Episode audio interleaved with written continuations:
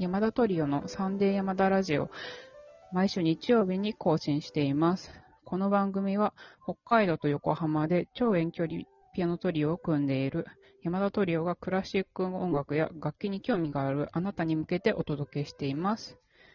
えー最近暖房の調子が悪くて寒いです。ピアノ佐々木水江。ネットフリックスでカードキャプターさくらクリアカード編が見られることを知り感激しています。バイオリン松本由紀子。そのネットフリックスの、えっ、と、無料のカードを差し上げたのは、僕の、えー義理の姉です。セロ山田誠一です。はい、ありがとうございます。今日あの今ね、冒頭の曲間違えちゃった。え、そうなの？そのまま話してもらいます。あの後で、じゃあかけていっていった時にかけてください。そしたら。えっと、じゃあ、お願いします。はい、じゃあ、全、あ、じゃあ、かけて、かけて、今。かけながら話すわ。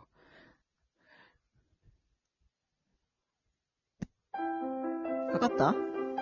かかりました。ありがとうございます。えっと、今日は、この、今かかってる、クレメンティのソナチネうんオーパス36の3の第一楽章について、あの、私が、まあ、思い出の一曲として話していきたいんですけど、えっと、これは私が、小学1年生の時に弾いた曲なんですけど、え、こんな難しい曲をね小学1すごいね年生で弾いてたの、やば。いや、そんなことないよ。なんか、私の中で、これはですね、なんかいろんな思い出があって、なんか、まずはなんか、人前で弾いて、ミミスをしたっていう最初の記憶なんですね、これ。いい思い出じゃないね。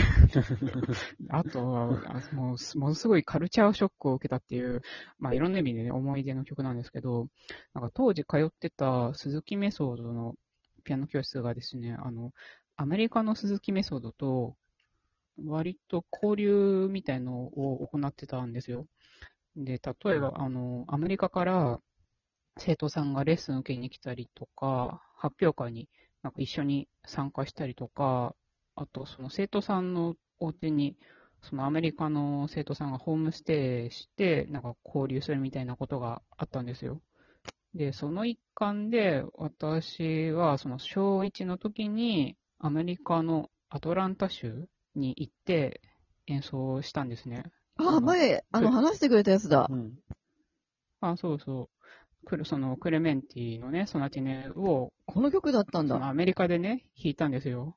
で、それでですね、まあいろいろ思い出はあるんですけど、なんかホームステイ先の家がすごい大きくてびっくりしたりとか、なんか庭にプールあったりとか、なんか飲み物のペットボトルのサイズがなんか日本の2倍ぐらいあったりとか、やばすぎ。る。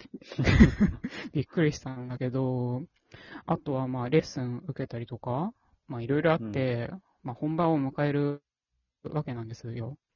で、まあ、そのコンサート会場もなんかすごい素敵なところで、なんかちょっと洗練されたデザインっていうか、そういうのも思い出の一つだし、なんかみんなが着てる衣装とかもなんか、すごいなんか、あ西洋のすごいデザインみたいなのも、まあ思い出深いんですけど、あちょっとそれで曲の話に戻るんですけど、クレメンティンのソナチネは、繰り返しがあるんですよ。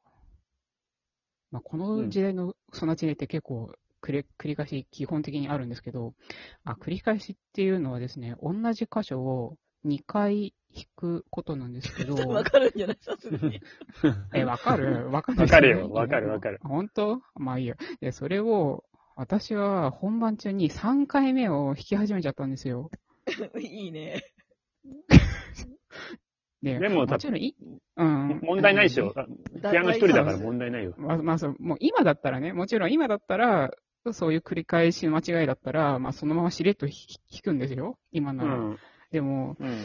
なんかその時はなんか、なんか、なんて言ったんだろう。言ったらいいいいのかな。なんか、その、その時まで私、ミス、ミスらしいミスをしたことなかっったんでね。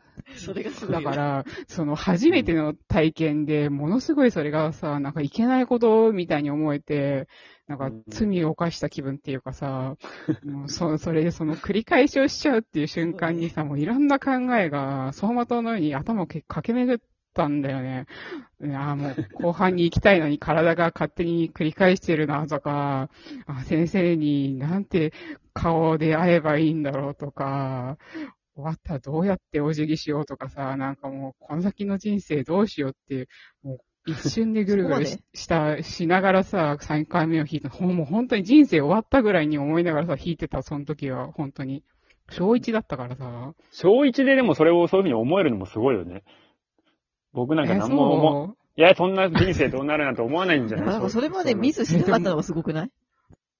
そまあそれもあるし、あいや、もしかしたらしてたかもしれないんだけど、私の記憶でね、もうはっきり、あもうミスをしたっていうふうに思ったのがそのその時っていうことなんだけど、まあ、とにかくね、それで、そのまま弾いてって、その後は特にね、ミスしないで終わったと思うんだよ。多分。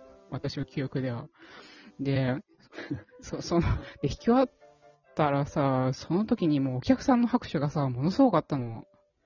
なんかもう、よかったんじゃない？だから会場が揺れてるっていうか演奏が良かったんだよ。素晴らしいことですようんなんかあんなにすごい拍手を経験したのは後にも先にもあの時だけだし、なんかみんな立立ってるし、なんか口笛吹いてる人もいたし、すごいね。歓声もあるみたいなさ、なんかもうアーティストのコンサートみたいなさ、感じだったの、マジで。で、やっぱ日本の発表会だとさ、それ、そんなこと起こんないじゃん、やっぱ。だから、それにすごいカルチャーショック受けてさ、なんか、アメリカってすごいなと思っ思っいやーいました素晴らしい体験ですね。うん。うん、なんかその異国のさ、小さい子供っていう物珍しさみたいなのもあったと思うし、なんかわざわざこう日本からき来たっていうことで、歓迎の意味も込めてのあの拍手だったと思うんだけど、まあとにかくね、圧倒されましたね、あの拍手に。で、なんか普段厳しい先生も、あその時だけはね、いや、あの、珍しく慰慰めてくれたのも、印象的だったし、まあ、いろんな意味でアメリカの空気を感じたりとか、まあ、苦い思いもした思い出のね、クルエンティでした。まあ、以上です、私からは。はい。っていうことでね、いいお話を聞かせてもらいましたけれども、えっと、先週の配信の時にですね、お便りをご紹介できなかったので、今ごしょご紹介したいと思うんですが、ラジオネーム、マイジー様からのお便りですね。いつも楽しいトークありがとうございます。松本さんのドボルザークの新世界よりにまつわる思い出楽しかったです。私も新世界よりはよりよく生演奏で聴いているので、思わず演奏中に曲に合わせて首が揺れてしまいます。っていうことでね、お便りありがとうございます。ありがとうございます。ありがとうございます。いや、もう本当で、あの、ドボルザークは名曲ですね。私も7、8、9番の3曲はもうすごい大好きなんですけれども、あの、やっぱりね、あの、あの中でどれって言ったら8番が一番好きですね。ちなみに山田8はどっち派ですかね？9と 8? そうそドボル、どっちだろう。まあ、チェロが美味しいのはね、えっ、と、8の方ですよ。どちう。らかそうだよね。いやーもう素晴らしいですよ。あの、4学、まあ、ね、そう5金そうだね MC とか言って。うん。どうで、でも、どうだろう？まあ、どっちも好きですよ。どなんか、民族的な、こう、感じがより出てるのは8番だし、な、な、だ、かなって感じるし。そうだね。どうなんだどっちも好きですよ。でも、うーん、新世界の方が好きかな？聞く、聞くならあ。そう聞くならそうなんだ、ひひ弾くなら8だし、聞あー聞くなら、そうね聞くなら新世界って感じです。いや、やっぱ8番はね、あの、コンサートマスターのソロがあるでしょ？二楽章に。うん。あれが素晴らしいよね。もう、感動してしまいますね、あ そこでいつも。という、あの、ところでね、えー、ボはい。ルザークのシンフォニー素晴らしいですね。私は、あの、チェコフィルとノイマンの全集を持ってて、あの、1番から全部持ってますけれども、うんやっぱり、あの、7、8、9番がね、素晴らしいなと思います。